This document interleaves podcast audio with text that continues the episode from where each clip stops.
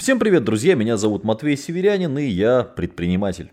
Сегодня расскажу историю, которая позволит вам найти свою нишу, найти направление, которым стоит заниматься в вашем бизнесе, если он уже есть, или взять идею, которая позволит вам заработать первые деньги и открыть какое-то свое дело. Многие люди об этом мечтают, но до этого так и не доходят.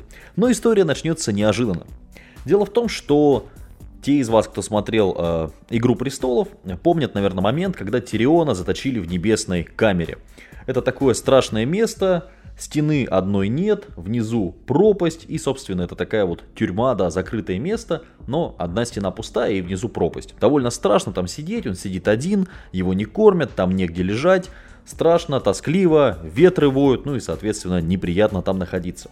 Чтобы выйти из тюрьмы, так или иначе нужно договориться с тюремщиком. Тюремщик очень злобный, противный, выглядит нелепо и зовут его Морд. Отличное название для тюремщика. И когда ты его вызываешь, он прибегает не сразу, а как только прибегает, начинает, собственно, этого Тириона лупить. За что он это делает? Почему он это делает? Он его лупит просто ради того, чтобы лупить. Тирион очень богат, он пытается договориться с тюремщиком, чтобы тот позволил ему там как-то э, сбежать из тюрьмы, выпустил его, там, принес еды, то есть получить от него какую-то услугу, да, ну, естественно, заплатив за это деньги. Но тюремщик отказывается и просто лупит Тириона до последнего просто так. Ну, потом в итоге все оборачивается хорошо и удается договориться, но тем не менее очень часто, когда мы звоним в какую-нибудь организацию, особенно организацию государственную, а, у нас возникает такая проблема. Мы чувствуем себя человеком, у которого есть деньги, который готов их отдать, чтобы получить услугу, как этот Тирион, который сидит в тюрьме, но мы не можем ее получить, потому что а, на нас наплевать, или нас э, бьют, или что-то происходит невероятное. Давайте приведу простой пример. А, давно в городе работает у нас много такси, и как только в городе появилось Яндекс Такси, все начали ездить на нем, потому что Яндекс э, дает возможность оценить качество работы водителя. Понятно, что он не единственный так делает, да, есть еще там Get Такси, где то же самое, но как только появился Яндекс, это был первый сервис, который позволил оценить качество работы водителя, да, то есть грязная машина не грязная, ругаются, не ругаются, водители сразу стали вежливее, то есть сразу стал какой-то уровень, да, какие-то требования, и люди ездят на Яндексе, им приятнее ездить с трезвым, адекватным водителем, и водителю приятнее ездить с владельцем смартфона, да, а не с каким-то ну, мужиком, который вызывает его там с дороги или там по телефону и так далее. То есть сервис стал на копейку лучше, на капельку, чуточку, и, соответственно, люди потянулись туда. Давайте другой пример. Сколько лет в России уже можно купить пиццу и ее привозят домой? Я помню, что 8 лет назад этот сервис уже был, я, будучи студентом, заказывал пиццу на дом. Но появилась Дода пицца, может быть, она была не первой, да, но они к заказу привозят а, приятную наклейку. Мне нравятся эти наклейки, я их вот леплю на системный блок и сейчас увидел ее. И, ну, они запоминаются. А, они доставляют заказ в течение часа. Да, если у вас какой-то далекий район, и они, ну, не уверены, что смогут доставить, вы просто не сможете сделать заказ.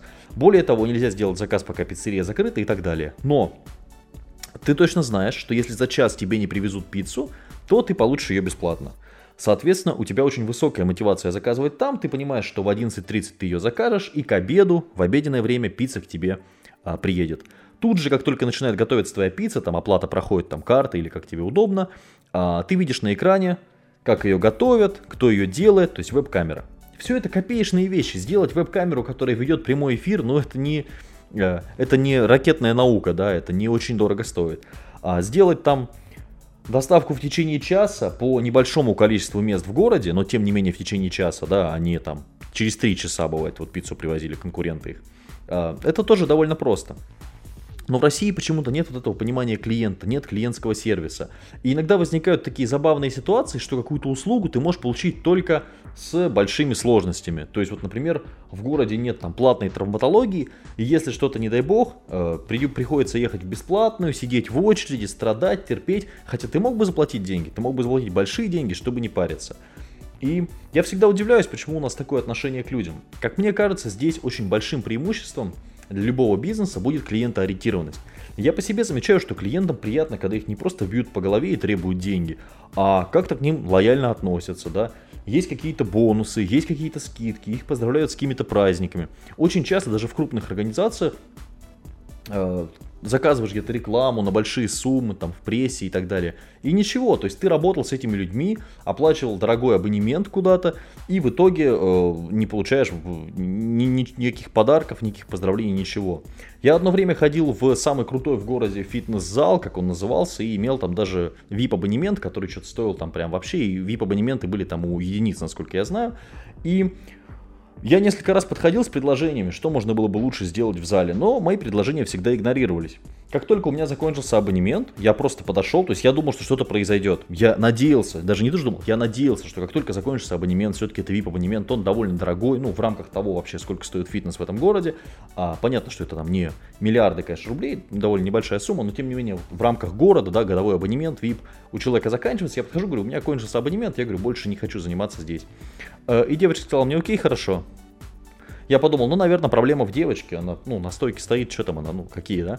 А, наверное, мне перезвонят, скажут, Матвей, там, вернитесь, там, мы вам скидку, мы вам там, не знаю, а куда вы ушли, а в чем проблема? То есть, как-то попробуют вернуть клиента, а ведь они тратят деньги на привлечение клиента, у них там работает контекстная реклама, они покупают там рекламу лидеров мнений городских, там щиты у них висят, то есть, ну, что-то они какие-то деньги тратят на это. А, и они просто, не, они даже не звонят. То есть они могли бы позвонить старому клиенту, сказать, Матвей, а вот что вам не нравится? Я бы сказал, вот это, вот это, вот то, но в целом все хорошо. И они могли вернуть меня, они могли дать скидку. А я занимался там с тренером, то есть я делал, ну, довольно, довольно неплохой оборот, да, то есть тысяч там 50 а, в год я в этом зале оставлял. И ничего, просто ничего. Поэтому, если вы будете вести бизнес по методу тюремщика Морда, про которого мы начали сегодня говорить, то, вероятно, у вас ничего не получится. Когда клиент приходит с деньгами, а вы не можете его достойно обслужить, ну, наверное, вам нет места на рынке. С другой стороны, есть очень важный момент, достаточный уровень сервиса. Это когда ты приходишь в Макдональдс, и ты понимаешь, что здесь никто не будет за тобой бегать. И более того, в Питере и в Москве я наблюдал такую картину, в Макдональдсах иногда нет свободного места. То есть ты заходишь, все столики заняты, и ты просто ну, уходишь или стоишь и ждешь столик, ищешь где сесть. Но это достаточный уровень сервиса, когда ты можешь за 300 рублей э, поесть и наесться, сделать это быстро. В общем-то, наплевать э, на все остальное. Достаточный уровень сервиса, да. Но когда ты приходишь в какое-то дорогое, крутое место, и официанты там по полчаса к тебе идут, ну, мне хочется встать и уйти. Поэтому в России просто непочатый край, огромный рынок, и если вы будете ориентироваться на своих клиентов, относиться к ним лояльно, хорошо, здорово, брать за них деньги и давать им качественные, качественные, хорошие услуги, заботиться о них, заботиться, чаще обнимать своих клиентов – я думаю, что все у вас будет хорошо. Я, в свою очередь, обещаю в своем бизнесе чаще этим заниматься, и мы вот сейчас очень много всего придумываем, чтобы нашим клиентам было приятнее, легче и веселей работать с нами. Спасибо, что выслушали. Удачи вам!